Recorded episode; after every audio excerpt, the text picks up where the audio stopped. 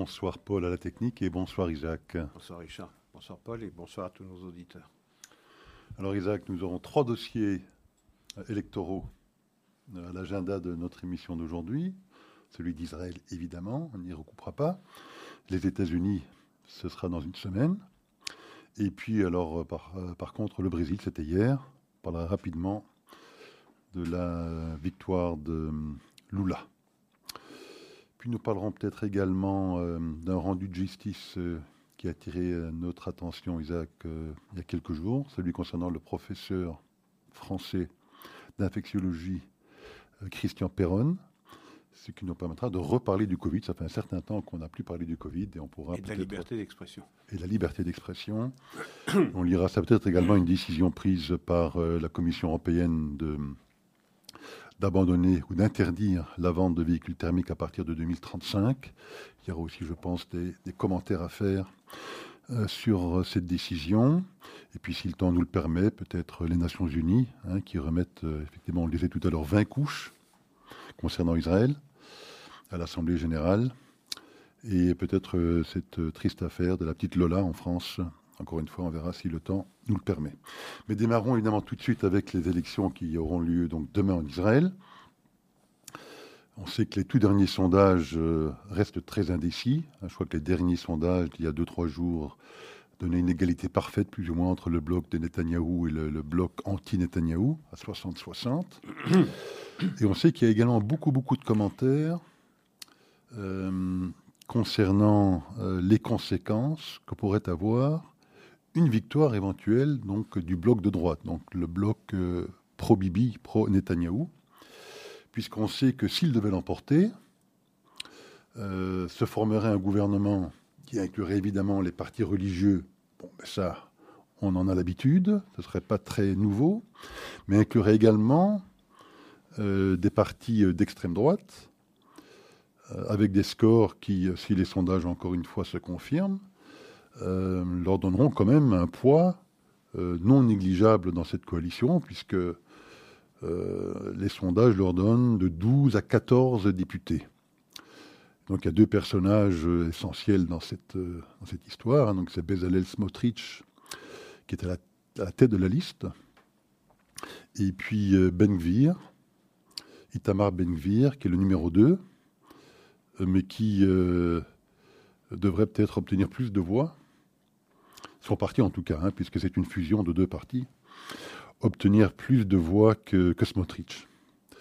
Et donc, il y a beaucoup, beaucoup de commentaires, euh, beaucoup d'observateurs en tout cas, qui euh, commentent cette éventualité et qui euh, essaient d'évaluer si les conséquences seraient néfastes pour l'État d'Israël, surtout sur le plan international. Hein. on sait qu'il y a aux États-Unis, par exemple, dans le camp des démocrates modérés. Je ne parle pas des démocrates radicaux qui sont de toute façon anti-israéliens et qui, j'imagine, euh, attendent comme du petit lait cette possibilité. Comme ça, ils auront peut-être, en tout cas de leur point de vue, de bonnes raisons hein, d'accuser Israël. Mais bon, les démocrates modérés comme Menendez et d'autres euh, ont euh, prévenu Israël que ça rendrait les relations beaucoup plus difficiles si jamais effectivement des partis d'extrême droite devait participer à ce gouvernement. On sait que certains pays qui ont signé les accords d'Abraham se sont également euh, signalés euh, sur ce sujet. Bon voilà, donc il y a beaucoup de commentaires, beaucoup d'observateurs qui nous disent que il serait peut-être préférable euh, pour la stature d'Israël dans le monde et vu toutes les attaques qu'ils subissent déjà sans que ce type de parti ne soit au gouvernement, qu'il serait peut-être préférable que le camp de Netanyahu ne l'emporte pas. Alors Isaac, euh, quel est votre point de vue sur cette difficile question? Ben, Je partage euh, ces... craintes quant à la formation d'une coalition dans laquelle il y aurait euh, un parti et en particulier deux personnages sulfureux comme Benvir et, et Smotrich. Maintenant, je ne sais pas si Netanyahu l'emporte et qu'il est qu'il a passé le seuil des, des 60, je ne sais pas dans quelle mesure la fonction polira l'homme, dans le sens de polir, euh, et, les, rendra euh, acceptables sur un plan politique. Ça, on ne le sait pas. Ce que j'observe aussi, c'est qu'on a beaucoup d'interrogations quant à cette possibilité de voir Netanyahu l'emporter avec l'aide indispensable de Smotrich et de Ben sans lesquels il ne peut arithmétiquement pas, arithmétiquement pas l'emporter. Mais on ne s'interroge pas du tout sur la question de savoir ce qu'il en serait si c'est euh, l'autre coalition, la coalition anti-Benjamin Netanyahu qui l'emportait, parce que, comme on l'a dit d'ailleurs la semaine dernière, il ne peut, cette coalition ne pourrait être formée qu'avec l'appui extérieur ou intérieur, mais disons extérieur, du, euh, de la liste unie euh, arabe de OD. Euh, donc c'est un choix, euh, c'est un choix difficile. C'est un choix difficile. Soit vous avez une coalition de centre gauche qui comprendrait euh, essentiellement Yair Lapid et son parti Yeshatid, avec avec le parti de Benjamin Gantz, avec Tikva Hadasha, avec Avigdor Lieberman, mais avec également le Meretz et Avoda, avec Ram mais ça ne pourrait pas exister parce que ça, cette coalition arriverait à 52, 53 sièges, tout au plus 54 maximum, selon les sondages. Il lui faudrait euh, l'appui euh, extérieur de la liste unie arabe dont on connaît l'antisionisme. Bien. Vous voyez le, choix euh, qui se pose, qui, est proposé aux électeurs israéliens.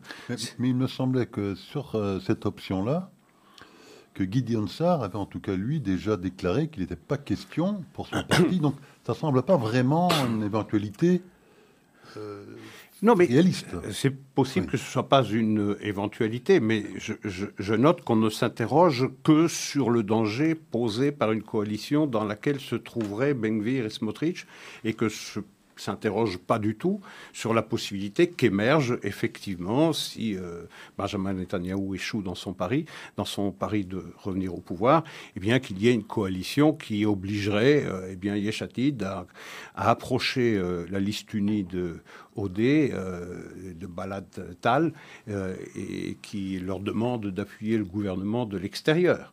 Mais personne ne s'interroge sur ce danger, une, une, possibilité qui irrite pas passablement également tout ce que Israël compte de sionistes et c'est encore une large majorité de la population euh, israélienne. Donc c'est un choix, c'est un choix extrêmement difficile. Je pense que le système euh, électoral israélien est à la croisée des chemins. Parce que la question qu'on se pose euh, et, que nous avons entretenue d'ailleurs dans notre émission, c'est savoir si l'un ou l'autre obtiendra une majorité de 61. 61, nous l'avons suffisamment souligné, c'est une promesse d'instabilité. Un gouvernement à 61, ça ne tient pas. Un gouvernement qui est soutenu par une coalition de 61 députés, parce que c'est le maximum auquel peut euh, espérer euh, Benjamin Netanyahu, par exemple, ben, je veux dire, ça tiendra combien de temps? Ça tiendra 10 euh, mois, 6 mois, 12 mois, 15 mois maximum. Je veux dire, ça tombera c'est nécessaire. Et c'est la même chose de l'autre côté.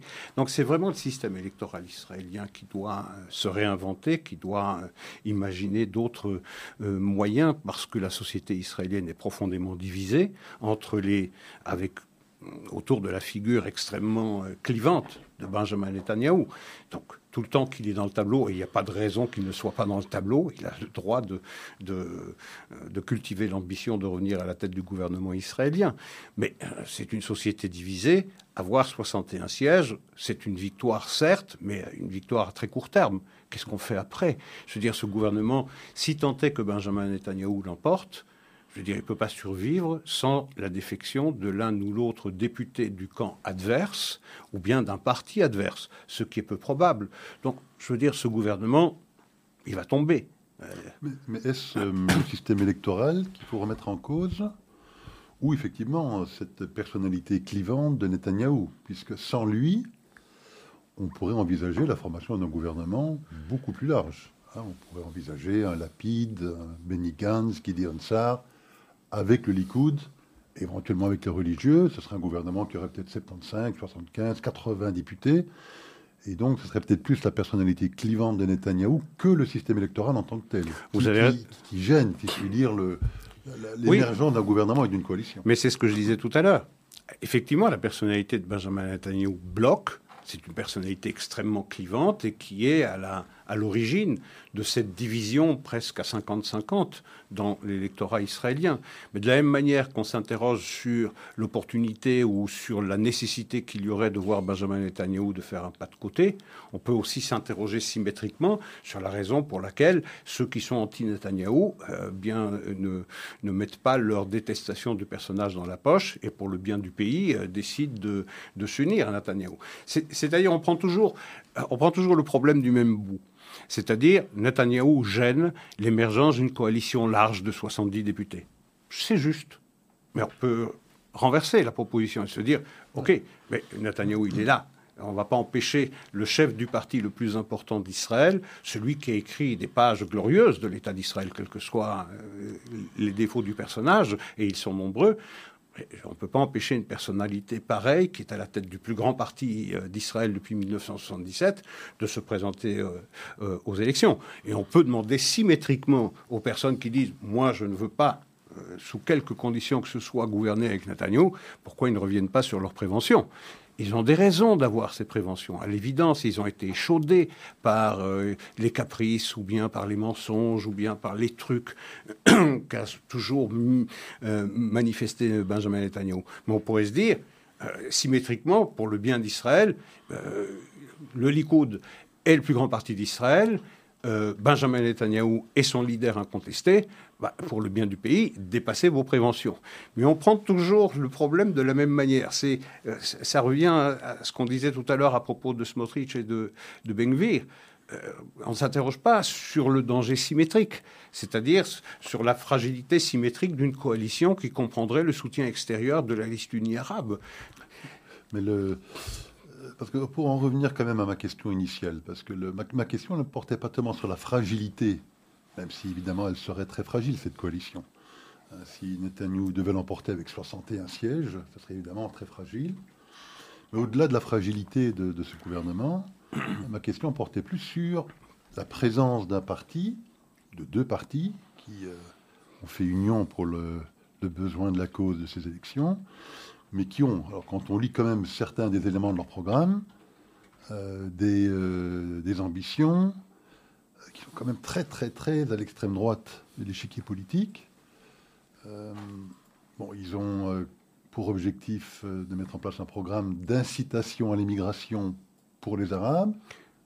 Déloyaux à l'égard de l'État d'Israël, a-t-il précisé Oui, oui, mais enfin, encore faut-il définir ce que déloyal veut dire. Hein. C'est bien très, très flou dans des définitions juridiques de ce que ça pourrait bien vouloir dire. Bon, ils voudraient mettre à mal également l'indépendance de la justice. En tout cas, c'est ce que disent certains. Euh, ils parlent de vouloir euh, tirer à balles réelles sur des manifestants. Enfin, il y a quand même dans ce programme euh, des éléments qui sont incontestablement très très très à droite, à l'extrême droite de l'échiquier. pas des, des propositions qui sont rassurantes, dans lesquelles nous nous reconnaissons. En tout cas, moi, à titre personnel, je ne m'y reconnais pas vraiment beaucoup. Alors ici, il importe peu ce que nous pensons personnellement, euh, euh, même si je me suis ouvert également au doute que j'ai à propos d'une coalition qui comprendrait ces deux, ces deux personnages.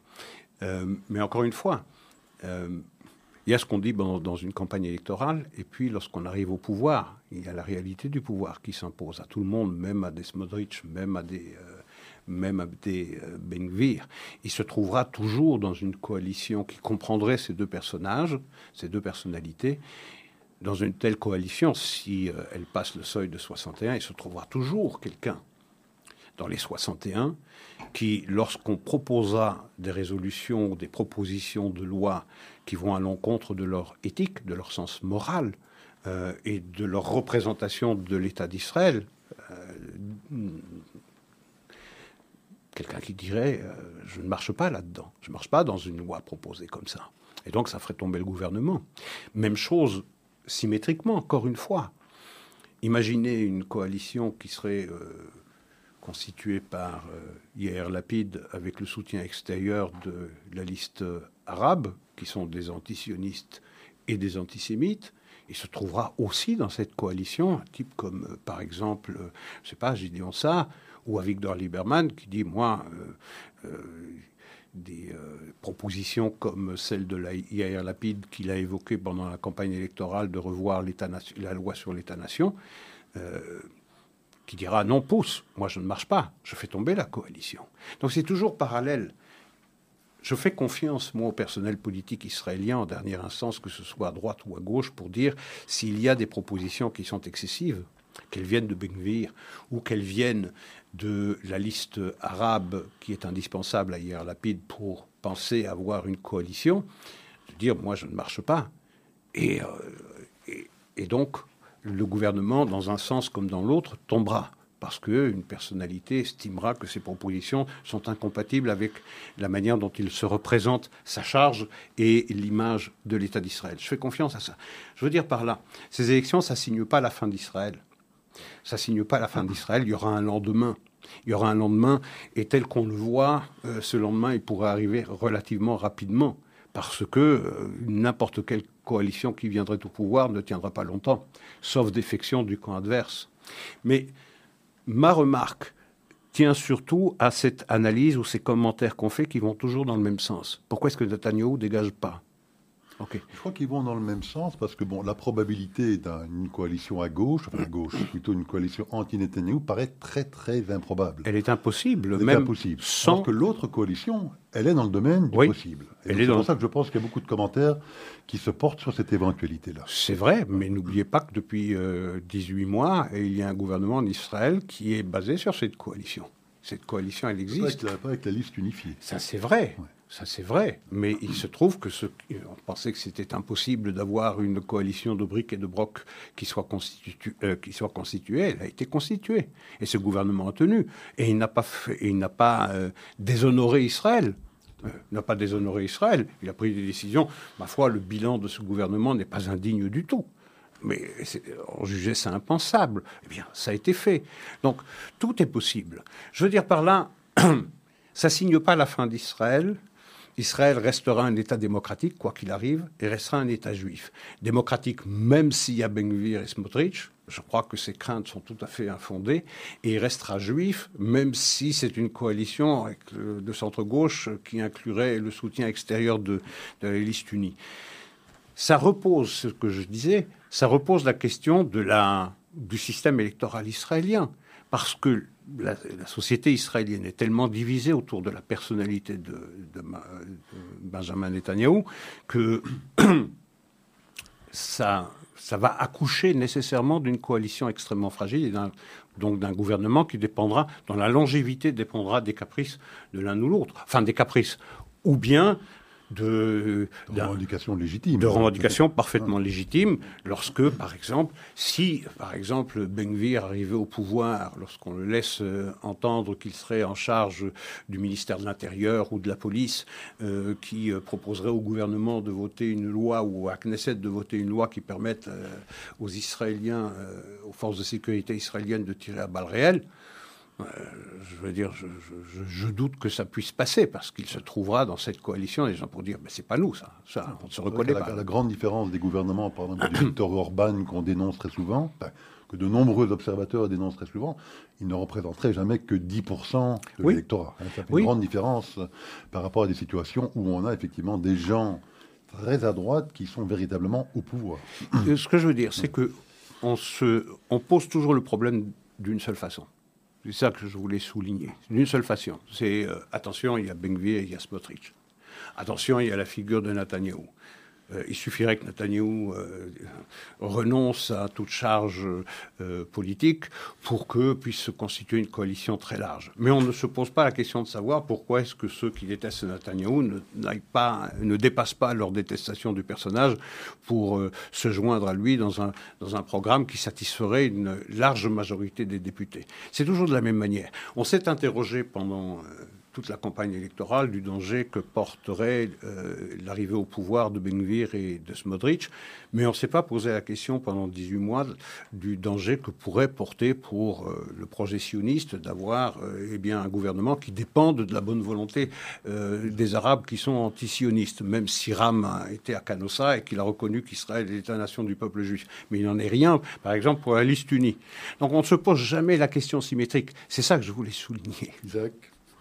Je pense qu'on a bien compris le message. Alors, passons aux élections américaines. Euh, elles auront lieu dans une petite semaine, le 8 novembre. Euh, on, en parlait déjà la semaine dernière. On disait que les sondages étaient à nouveau favorables aux républicains. Je pense que la semaine qui vient de s'écouler n'a fait que confirmer cette tendance. Tous les sondages laissent à penser maintenant que les républicains l'emporteront, c'est quasi certain, à la Chambre basse, mais par une marge probablement plus importante que celle qu'on avait anticipée il y a quelques semaines. Euh, mais euh, les sondages laissent maintenant penser également qu'ils l'emporteront au Sénat. Euh, donc cette tendance semble se confirmer. donc on va peut-être se retrouver après le 8 novembre avec une configuration où on aura le Congrès totalement aux mains des républicains avec un président démocrate. Quand je dis le 8 novembre, on n'en sera peut-être pas totalement certain le 8 novembre parce qu'il y a un État, l'État de Géorgie, hein, où le, duel est très serré entre les deux candidats, Raphaël Warnock pour les démocrates et Herschel Walker, un ancien joueur de football américain pour les républicains. Euh, mais comme il y a un troisième ou peut-être même un quatrième candidat dans la course, et que c'est un État où il faut avoir plus de 50% pour être élu, euh, il n'est pas impossible que ni l'un ni l'autre n'obtiennent les 50%, donc ils vont devoir euh, euh, repartir en guerre à la bataille, si je puis dire, électorale au mois de décembre. Donc il n'est pas du tout certain, même qu'au mois de, enfin, à la fin, l'issue de ces élections, qu'on aura la composition définitive de ce congrès. Mais enfin, c'était déjà le cas en 2020, à propos du même État, hein, la Géorgie. Ah, donc voilà, donc on semble en tout cas, d'après les tendances actuelles, se diriger vers un congrès qui serait aux mains totalement des républicains, Isaac. C'est une, possibilité, presque une certitude pour la Chambre, la chambre basse.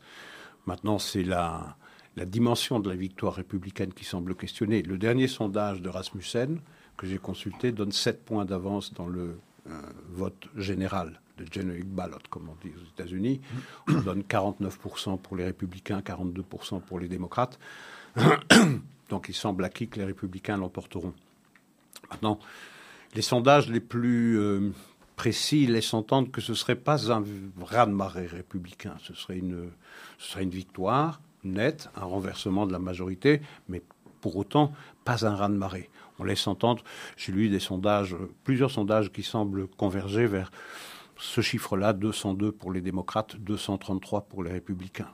C'est une majorité assez confortable, bien plus confortable que celle dont dispose où ont disposé les démocrates euh, dans cette dernière mandature, dans ces deux dernières années, puisqu'on était à 200, 221 et 212, me semble-t-il. Donc 9. Et là, il y aurait 202, 233, 31 de différence.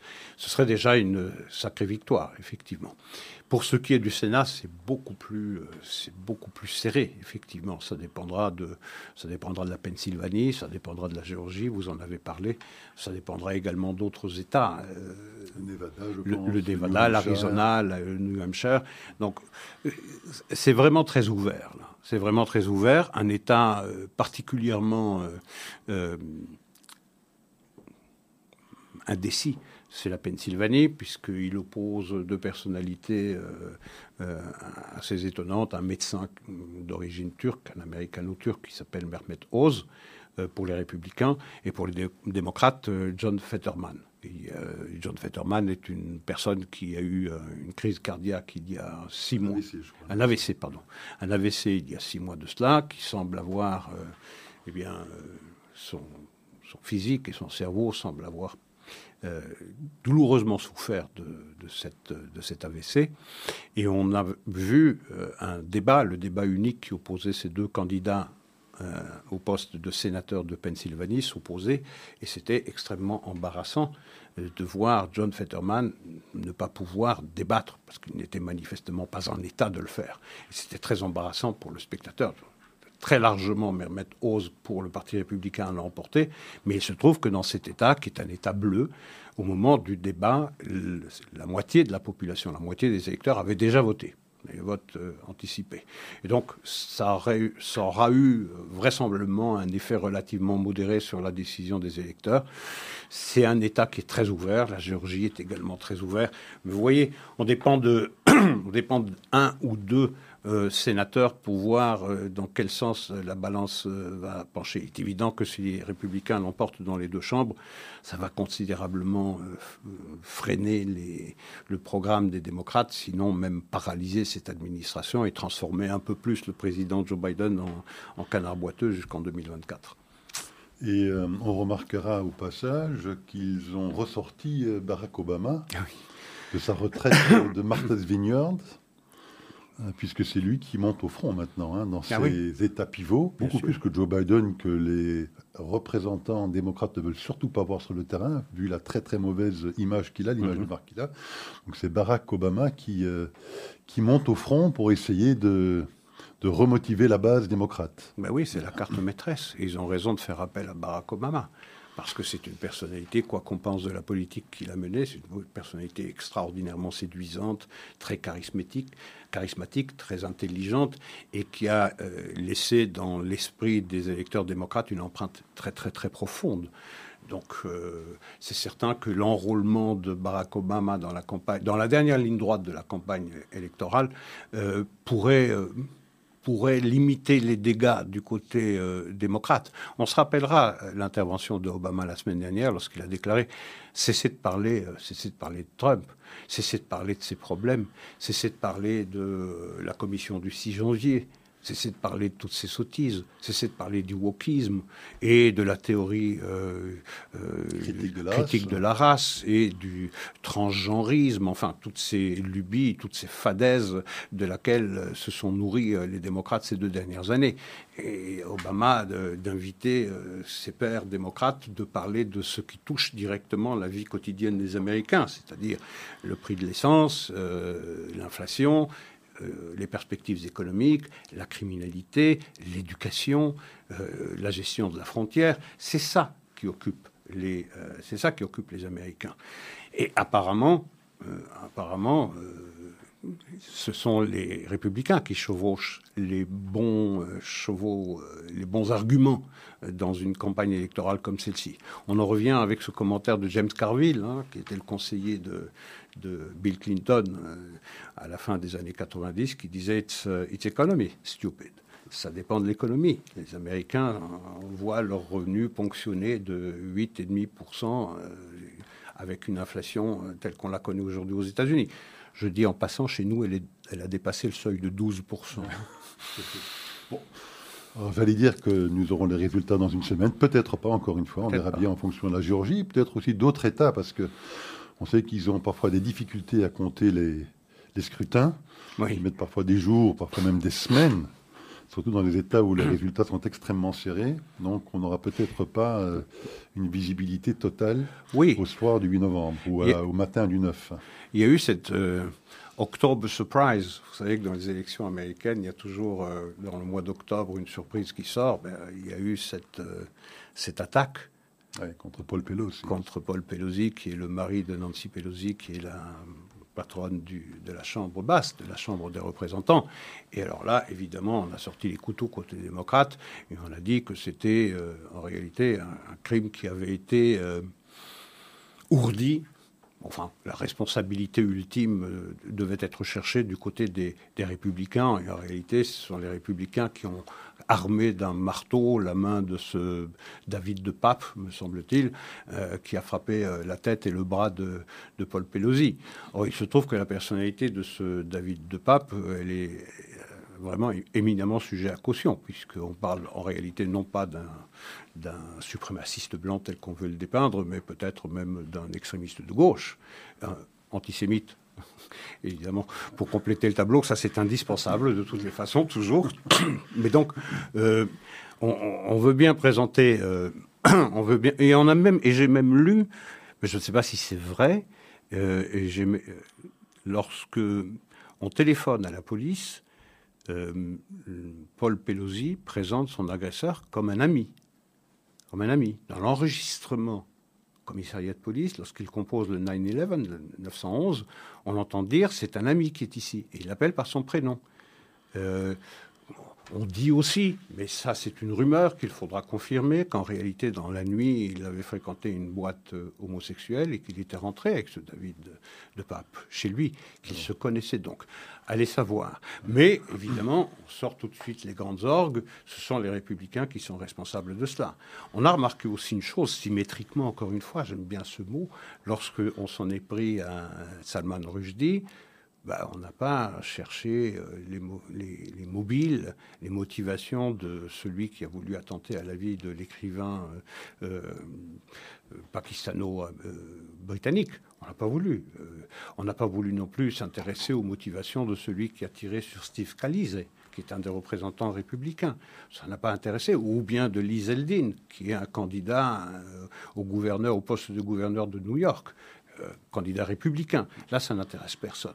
Ce qui m'intéresse, encore une fois, c'est de rapporter l'information d'une façon aussi objective que possible et s'intéresser à tout. Alors, euh, pour rester sur ce thème de la symétrie, parlons alors peut-être un petit peu des Nations Unies. Oui, symétrie. oui, parce que c'est pour ça que ça m'a fait songer à ça. Donc, on, euh, observe encore une fois donc les Nations Unies qui revote une, volée de résolutions anti-israéliennes, une vingtaine, je pense. 20, oui. On a cette commission permanente, hein, je pense que c'est la seule qui existe aux Nations Unies, commission permanente chargée hein, de d'éclairer le monde sur euh, les exactions israéliennes. Et l'état d'apartheid.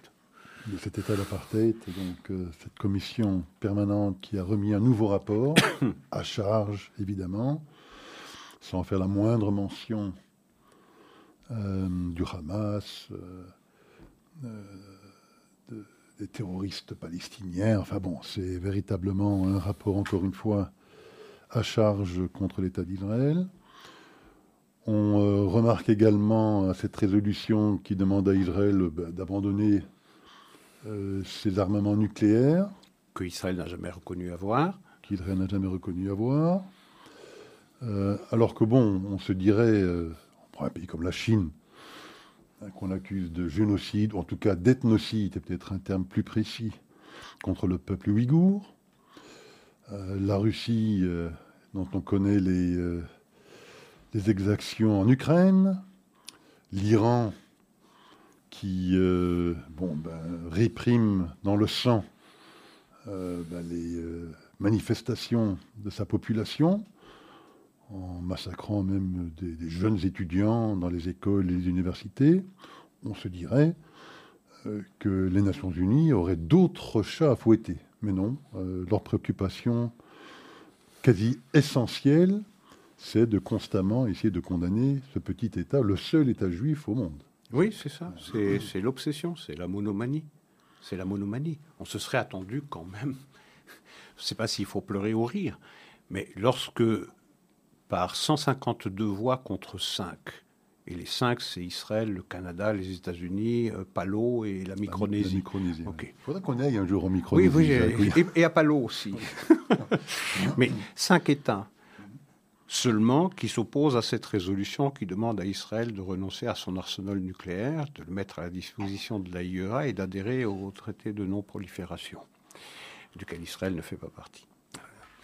C'est quand même extraordinaire. On s'attendrait quand même que la communauté internationale soit inquiète de, du programme nucléaire iranien, qu'on en fasse mention. Pas du tout. Pas du tout. On parlait de symétrie, c'est vraiment une obsession. Quant euh, à ce rapport euh, de cette commission d'enquête permanente sur les exactions euh, prétendument commises par, par Israël, c'est un brûlot antisémite.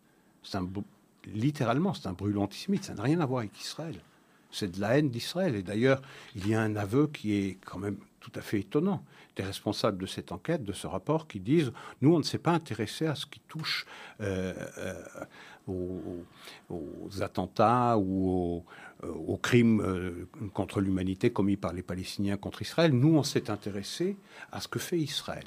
Nous, on s'adresse exclusivement au gouvernement d'Israël. On ne parle pas du tout de terrorisme pas du tout d'incitation à la haine. On ne parle de rien de cela. Ça n'existe pas. Ils ont l'intention, je pense également Isaac, maintenant d'enquêter sur le soi-disant régime d'apartheid que représentait Israël. Mais Donc après avoir remis ce rapport, c'est ça maintenant leur nouveau euh, cheval de bataille. Mais c'est ça. Rappelez-vous, lorsque la première fois c'était une ONG, je ne sais pas si c'était Amnesty International ou bien Human Rights Watch, qui avait osé ce mot. Les deux, les deux, les deux d'ailleurs. Mais le premier qu'il avait fait, je pense que c'est Amnesty International. Enfin, ça n'a pas d'importance. Non, c'était euh, Human Rights Watch et Amnesty l'avait étendu voilà, à la totalité de l'État d'Israël. Exact. Mais vous vous rappelez de notre commentaire, nous disions c'est un ballon d'essai. On jette ce mot-là, on va au-delà, on ne va pas condamner seulement l'occupation israélienne, on va faire passer tout le projet sioniste pour un projet qui est basé sur la discrimination et donc faire l'accusation, porter l'accusation contre Israël qu'il s'agit d'un État d'apartheid. Eh bien, ça fait tache d'huile. Désormais, cette accusation, elle est devenue presque mainstream. Presque mainstream. Elle est relayée par des voix jusqu'au Congrès américain, dont personne ne se soucie de demander des comptes. Euh, je veux dire, vous avez Bob Menendez, dont vous parliez tout à l'heure, qui est un soutien de l'État d'Israël. Ça, c'est incontestable à l'évidence mais euh, qui s'inquiète de l'arrivée possible d'une coalition en Israël qui comprendrait Smodrich et, euh, Ben Gvir, mais je veux dire, dans son propre parti, si son propre parti a une majorité à la Chambre basse, c'est parce qu'il y a euh, certains antisémites euh, rabiques, comme Ilan Omar, comme Rachida Tlaïb, Ayana Presley, Jamal Bowman et d'autres encore et d'autres encore. Euh, je veux dire, s'il s'inquiète d'Israël, il ferait bien de regarder la poutre qu'il a dans son œil plutôt que de regarder la paille qu'il a dans l'œil du voisin. C'est ça qui est extraordinaire. C'est ça qui est extraordinaire, c'est le souci qu'on a à 8000 kilomètres de, de, de, de, son pays, de dire, oulala, là là, en Israël, il va y avoir une coalition avec des extrémistes de droite. Mais regarde chez toi. Tu as des extrémistes de gauche, des antisémites rabiques, et tu gouvernes. Et il y a une majorité grâce à eux, parce que sans eux, il n'y a pas de majorité. Et au sein du même parti. Et au sein du même parti, oui, oui, c'est ça que je, que, je souligne. Alors, rappelons quand même hein, qu'il y a trois personnages, je crois, à la tête de cette commission d'enquête permanente. Il y a une dame qui s'appelle Navi Pillai, une indienne, indienne, qui est une, activiste pro-BDS depuis de nombreuses années. Et puis aussi un autre personnage, aussi un Indien, je pense, en tout cas, un Miloun Kotari. Kotari, Kotari. Kotari, euh, qui s'est, lui, euh, manifesté il y a quelques semaines en dénonçant le lobby juif, évidemment, hein, qui, euh, d'après lui, tenterait évidemment de discréditer les fantastiques travaux qu'il mène, lui, avec ses deux collègues. Mais il avait été plus loin, hein, puisqu'il avait, lui, remis en question la légitimité même de la présence d'Israël aux Nations Unies. Oui. Il faudrait que, Israël, que Israël soit exclu de ce, de ce cénacle. Donc vous voyez, ce qui est à l'œuvre en réalité, c'est la réhabilitation de l'antisémitisme, avec de nouveaux atours. Israël sert de cache-sexe. La critique d'Israël, en réalité, ça sert à dire toute la haine qu'on a à l'égard des Juifs. Et que désormais, eh bien, ce message-là, ce message antisémite, il est adoubé, il est endossé par une majorité de la communauté internationale. Et c'est ça qui est effrayant. C'est ça qui est effrayant. J'ai lu hein, une lettre ouverte signée par cinq anciens ministres des Affaires étrangères européens. Il y avait le Finlandais, il y avait également euh, Hubert Védrine pour, pour la France. On ne sera pas vraiment, pas vraiment surpris. Il y en avait trois autres que j'ai, que j'ai oubliés, mais cinq Européens qui accusent Israël ouvertement d'apartheid. Donc ce mot fait florès. Aujourd'hui, il est presque... Avant, c'était une grossièreté inaudible. Aujourd'hui, vous voyez, on a poussé le bouchon un peu plus loin, on a condamné Israël pour l'occupation, la, discrimination. Maintenant, c'est l'apartheid. C'est l'apartheid et c'est euh, former une symétrie entre, Israël et l'Afrique du Sud. Tout à fait. Et euh, on remarquera aussi au passage que lorsque ce type de propos sont tenus je dirais, par des personnalités plutôt dans la sphère privée, je dirais. On pense maintenant particulièrement à Kanye West, hein, ce rappeur qui, bon, euh, s'est pris d'un délire antisémite dans ses tweets depuis quelques semaines. Enfin, lui, il est quand même très rapidement sanctionné par tous ses sponsors. Je les ai plus tous en tête, mais enfin, Adidas, plein d'autres, ont instantanément rompu tout lien avec ce personnage. On constate que c'est Miloun Kotari qui, lui, n'hésite pas à donc remettre en question la légitimité même de la présence d'Israël au sein des Nations Unies, lui non, lui reste en poste, personne ne, songerait une fraction de seconde à lui demander d'évacuer. Oui. C'est bizarre, hein, comme dans, le, dans la sphère privée, enfin dans le monde plutôt commercial, mais les réactions sont quand même relativement rapides, mais là dans tout ce qui est institution publique... Relativement rapide lorsque la personnalité en question est une personnalité que l'on classe volontiers à droite. Kanye West a rencontré euh, Donald Trump, rappelez-vous, dans le bureau présidentiel. Donc c'est une cible euh, facile. Euh, et, heureusement qu'il y a eu cette réaction. Mais tas de réactions côté, du côté progressiste ou dit progressiste qu'on ne sanctionne pas de la même manière. J'ai assisté à une émission sur MSNBC, une des chaînes progressistes américaines, celle du Peacock, où Scarborough, qui est un ancien membre euh, de la Chambre des représentants, qui avait déposé lui-même une résolution en 2002 condamnant l'antisémitisme et singulièrement Al Sharpton. Singulièrement Al Sharpton pour sa contribution au plus grand pogrom antisémite aux États-Unis en 1991 lorsqu'il y a eu les émeutes de Crown Heights. Al Sharpton. Eh bien, il était l'invité. Et euh, ce Al Sharpton, qui est un antisémite rabbinique, a eu l'outrecuidance de dénoncer les antisémites, alors qu'il est l'un des porte-drapeaux. Donc, encore une fois, symétrie. C'est très bien de sanctionner Kanye West. Mais peut-être faut-il, dans le monde de la mode et des influenceurs, sanctionner de la même manière euh, euh, Bella Hadid. Je ne sais pas, cette, euh, cette mannequin, je ne connais pas vraiment beaucoup de choses, mais je vois passer ça. Je vois passer ça. Je me dis, mais pourquoi est-ce qu'elle n'est pas l'objet d'une même condamnation? Ce n'est pas le cas. Donc il y a des personnalités que heureusement on sanctionne lorsqu'ils appartiennent ou censément appartiennent à un bord politique. De l'autre côté, rien du tout. Donc il faut de la symétrie, il faut de la cohérence. Sinon, le message n'est pas audible. Alors, une autre personne qui a été très euh, sèchement et sévèrement euh, accusée et condamnée, enfin condamnée par l'opinion publique en tout cas, euh, c'est un professeur des universités françaises, un imminent scientifique qui s'appelle Christian Perron. J'imagine que certains de nos auditeurs doivent se souvenir de lui parce qu'il était très très présent sur les écrans de la télévision française au début du Covid.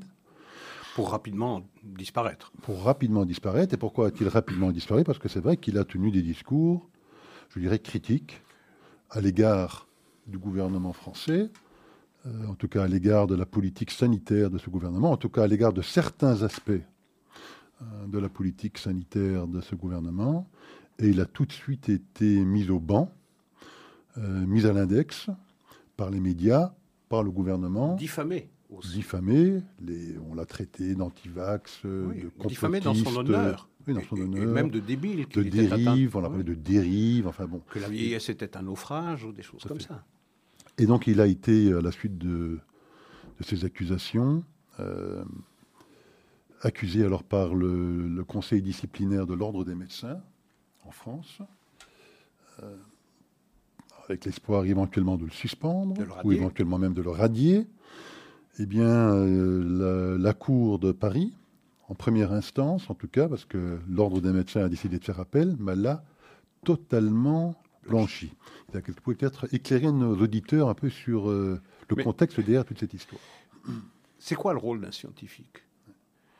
Le maître mot d'un scientifique, c'est quoi? C'est le doute. C'est pas la certitude, c'est le doute c'est le questionnement, c'est l'interrogation. Et dans quoi avons-nous euh, vécu euh, pendant deux ans? C'est dans des certitudes qui ont été assénées par, euh, eh bien par la plupart des, médias, par le gouvernement, qu'il n'y avait une seule voix qui pouvait être entendue. Et toute voix critique qui questionnait la politique sanitaire du gouvernement parle de la France, hein, puisqu'on parle de Christian Perron, eh bien, devait être mise à l'index. Ça a été le sort qui a été réservé à Christian Perron. On a eu des choses absolument abominables sur lui. On l'a touché jusqu'à son honneur personnel et pas à son travail. Et on a, euh, et on, a demandé sa radiation du Conseil de Le Conseil de l'Ordre a demandé sa radiation, ce qui est quand même absolument inouïe, alors qu'il est dans sa fonction. C'est d'interroger, est-ce qu'on fait bien? Est-ce qu'on fait bien d'éliminer l'hydroxychloroquine? Est-ce qu'on fait bien d'éliminer euh, de notre paloplie d'intervention contre cette pandémie euh, l'ivermectine? Je n'en sais rien, je ne suis pas un spécialiste, donc je ne me prononcerai pas. Mais ce qui m'intéresse moi, c'est cette incapacité dans laquelle euh, s'est trouvé le pouvoir de faire entendre aux citoyens bien des voix contraires. On parle ici du, Covid, mais on peut parler d'autres choses. Le, changement climatique, euh, le passage à, la voiture euh, euh, électrique. On peut parler de tout cela. Il y a une seule voix qui est entendue, une seule réalité scientifique qui est entendue. Aucun débat contradictoire n'est organisé pour rendre le téléspectateur ou le lecteur ou l'auditeur plus intelligent et plus capable de se faire sa propre opinion. Non, tout ce qu'on a fait, c'est faire peur. C'est faire peur. Si vous vous vaccinez pas, voilà ce qui va vous arriver. Et en plus de ça, vous êtes des assassins en puissance si vous refusez de vous vacciner. Voilà le message qui était transmis. il n'y avait pas de possibilité de s'accrocher à, à, des arguments qui auraient interrogé ces certitudes. Bien, Christian Perron a fait son travail de scientifique. Tout à fait. il faut rappeler qu'il n'était pas du tout anti-vax. Bien au contraire, il reconnaissait toute l'efficacité de ce vaccin pour les personnes dites à risque. Absolument. Par contre, il se posait des questions. Euh, sur les autres classes d'âge Sur les autres classes d'âge, parce qu'il n'était pas du tout convaincu de l'efficacité de ce vaccin pour tout ce qui concernait la transmission et l'infection et l'infection en tant que telle. Et il s'avère qu'il avait a posteriori qu'il avait totalement raison. Hein, et donc on voit maintenant le Covid qui circule à grande vitesse sans, beaucoup, sans faire beaucoup de dégâts, malgré le fait que la, quasi-totalité de la population est vaccinée. est vaccinée. Mais on se rend bien compte que ce vaccin n'empêche d'aucune façon ni l'infection, ni la transmission. Et donc toute la politique sanitaire qui imposait à la totalité de la population ce, fameux passe vaccinal et qui empêchait toute personne qui n'avait pas de voyager, de passer d'aller au restaurant, d'aller voir un film au cinéma, enfin, d'avoir une vie sociale normale, on se rend compte aujourd'hui, ah, toujours plus facile évidemment a posteriori, mais on se rend compte aujourd'hui en tout cas qu'elle était totalement inutile. Mais et, ce monsieur et ce, professeur, qui était reconnu comme étant l'un des plus grands spécialistes infectiologues au monde, au monde il a travaillé à l'OMS, enfin c'était véritablement un chef de service dans un des plus grands hôpitaux de France, je crois à Garches, si je me souviens bien, enfin véritablement reconnu comme tel par la totalité de la communauté scientifique à l'époque, du jour au lendemain, a été totalement lynché à la fois par les médias et par les politiques. Alors, vous dites a posteriori pour nous, mais lui, c'était pas a posteriori. Lui posait les questions les plus pertinentes qui soient au moment où il fallait les poser. Eh bien, ces questions, elles étaient inaudibles. Et toute personne qui portait ces questions devait être bâillonnée, devait être euh, isolée, discriminée. Même les plus grands scientifiques. Et, Christian Perron en est un. Mais on s'en est pris à son âge, il a 80 ans, donc à partir de 80 ans, eh bien, on devient débile, on dit n'importe quoi. Et c'est ça qui est terrible. C'est ça qui est terrible, c'est cette mise en place d'une vérité unique qui est incontestable. Même chose, je le répète, pour le changement, euh, pour le, changement climatique. Alors parlons-en un tout petit peu hein, de ce fameux changement. Alors on ne peut plus dire changement, Isaac, il faut dire dérèglement. Oui, dérèglement climatique. Parce que bon, changement, ça ne fait pas assez peur. Alors il faut absolument maintenant utiliser le terme de dérèglement, parce que c'est beaucoup plus euh, inquiétant évidemment pour euh, les populations. Mais on rappellera que la Commission européenne, dans son tout dernier rapport, où euh, elle déploie sa stratégie dans le domaine de l'énergie, commence ce rapport qui fait environ 50-60 pages par cette phrase qui consiste à dire que le changement, je crois qu'il utilise le terme de changement, climate change, euh, est un est un existential threat, est une menace existentielle pour la planète. Pour la planète, et que c'est à partir de là évidemment qu'elle déploie sa stratégie. Et elle découle sur quoi maintenant hein, Puisqu'on apprend qu'elle a effectivement décidé de bannir le véhicule thermique à partir de 2035. Ça ne veut pas dire qu'on ne pourra plus rouler avec un véhicule thermique après 2035. On ne pourra plus en acheter. On ne pourra plus en acheter, on ne pourra plus en vendre, on ne pourra plus les commercialiser. Euh, et donc, euh, il, pousse donc effectivement cette logique jusqu'à cet extrême-là, parce que le, risque que ça va faire courir à l'Europe, c'est quoi? C'est qu'on voit aujourd'hui toute la dépendance qu'on a vis à -vis de la Russie et d'autres régions du monde pour les énergies fossiles mais on passera d'une dépendance à, l'autre. Et plus dangereuse encore. Plus dangereuse encore, puisque tout ce qui est produit minier, que ce soit le cobalt, le lithium, etc., vient exclusivement Pas exclusivement, mais en grande partie de, de Chine. Ouais.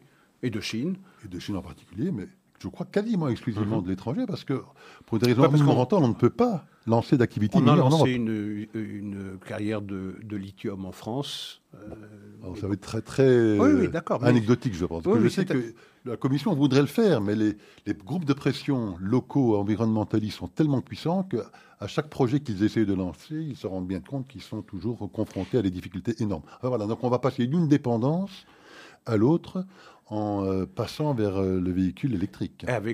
Avec les soucis environnementaux qui ne sont pas résolus. Parce que si on fait le bilan carbone global de toute la filière électrique, il est évident que euh, on met à mal la planète et l'environnement euh, au moins autant que les moteurs thermiques de dernière génération. Mais ça, on s'en fiche. Nous, il faut que les bobos des grandes villes ils puissent rouler propre. Mais ce que ça signifie dans d'autres régions où on extrait ces euh, métaux rares, ces matières rares, euh, pour pouvoir fabriquer ces, euh, ces, ces batteries, bah, ça provoque, ça donne un bilan carbone qui est extraordinairement dommageable pour, pour la planète. Enfin, En plus- attention, parce que le bilan carbone, Isaac, qui, qui est dommageable d'après oui, oui, je sais. les défenseurs de cette thèse. De hein, cette parce thèse, que le carbone, Isaac, d'abord, il ne faut pas dire carbone, il faut dire le Un- CO2. Oui, oui, est indispensable à la vie. Oui. Euh, tout à fait, indispensable à la vie sur Terre. On, on s'est bien compris. Mais Oui. pour cette histoire de 2035, la voiture thermique, c'est quand même un fameux pari sur la technologie, parce que si toute chose reste égale, dans l'évolution de la technologie actuelle, c'est évident que c'est une catastrophe. Imaginons que nous ne sommes pas en 2022, mais en 2032, et qu'on est dans cette situation d'avancée technologique que l'on connaît pour les batteries, l'autonomie, le nombre de, de, de- pôles de recharge que, dont on dispose. Je veux dire, c'est- impossible. Ça ne fonctionne pas. Donc il faudra, dans ces dix ans à venir, pour que ce soit soutenable, pour que ce soit défendable, ce plan, il faudra que la te- technologie, dans les dix années qui viennent, c'est pas impossible, hein, parce que la technologie avance de façon non linéaire mais exponentielle, il faudra qu'on mette au point des batteries qui durent non pas 400-500 km, mais 2000. Il faudra aussi les recharger, ces batteries, Isaac. hein. Oui, d'accord, mais peut-être comment on les recharge? Attendez, peut-être que ces batteries seront euh, miniaturisées, peut-être que vous pourrez les recharger à la maison. euh, Oui, mais comment? L'électricité sera produite par qui et ah oui, comment? oui, j'entends bien, mais Ouais. peut-être que dans ce temps-là, on aura relancé le programme nucléaire et qu'on aura, euh, on aura des manières de, d'autres manières, d'autres sources de production d'énergie pour pouvoir fabriquer de l'électricité. Donc, on a 10 ans pour inventer, c'est un saut dans le vide, pour inventer un nouveau monde qui permettra de rouler tous euh, en, voiture électrique de façon euh, de façon insouciante, je dirais, de la même manière qu'on roule dans une voiture, dans une voiture thermique. Et puis, il y a quand même l'aspect euh, économique, l'aspect emploi. Je veux dire, on est à la veille d'une offensive gigantesque de la Chine qui vient avec à peu près 200 marques de voitures, avec euh, des voitures électriques, avec des batteries euh, qui sont extrêmement performantes par rapport à la concurrence, euh, plus performantes encore que les voitures européennes. Vous imaginez ce que ça va produire Ils comme pas une industrie thermique à transformer en, en industrie électrique. Ce Exactement. sont des start-up, enfin des start-up, mais très puissantes, Non, mais qui sont sur le marché. La Chine a parfaitement compris que le moteur thermique, eh bien, compte tenu euh, des humeurs du temps en Occident, euh, euh, vivait ces derniers jours, ces dernières années. Donc, ils ont tout misé sur euh, l'électrique et l'offensive. Pour l'instant, c'est marginal. hein, c'est 1,5% et demi de voitures électriques qui viennent de Chine. Mais ça va aller très, très vite. Je veux dire, ça va tailler des croupières dans euh, l'industrie automobile européenne avec les dégâts sociaux que l'on peut imaginer. Tout à fait. Et pendant ce temps-là, on apprend que la grande société énergétique allemande RWE Oui. est en train de remplacer un immense champ d'éoliennes par euh, une centrale au charbon, Isaac. Oui. Parce qu'ils se rendent compte que l'efficacité de ces centrales éoliennes est bien évidemment insuffisante dans la crise énergétique que l'on connaît. Donc, ils sont en train de démanteler des éoliennes, Isaac, Ouais. Pour remplacer ça par des centrales électriques qui tournent au charbon. La COP 27 va s'ouvrir maintenant très bientôt à Sharm el-Sheikh en, en Égypte, mais je gage que peu de gens mettront sur le tapis le nombre d'ouvertures de centrales au charbon qu'il y a en Chine tous les ans. Tout à fait. Et le, le mot de la fin sera peut-être pour euh, Yair Lapid, parce que je l'ai entendu parler de cette COP27, il a l'intention de s'y rendre, Bah oui, et il a dit le réchauffement climatique est une chance extraordinaire pour Israël. Alors il parlait évidemment, a sa langue un peu fourchée, parce qu'évidemment, il était censé dire que c'est un immense danger existentiel pour la planète. Non, pas du tout. Lui, il ne voit pas ça du tout comme ça. Il voit ça comme une opportunité fantastique pour la technologie israélienne, parce qu'on sait qu'il y a un nombre de start-up hmm. euh, très importants en Israël qui se positionne sur ce marché de la lutte contre le dérèglement climatique. Voilà une déclaration qui euh, armera la langue de pas mal de contempteurs de l'État d'Israël et qui diront que c'est Israël qui est responsable de ce dérèglement climatique. Tout à fait. Mais je pense, Isaac, que ce sera probablement le mot de notre fin. Le mot de notre fin. Le mot de notre fin. la semaine prochaine. Au revoir. Bonsoir.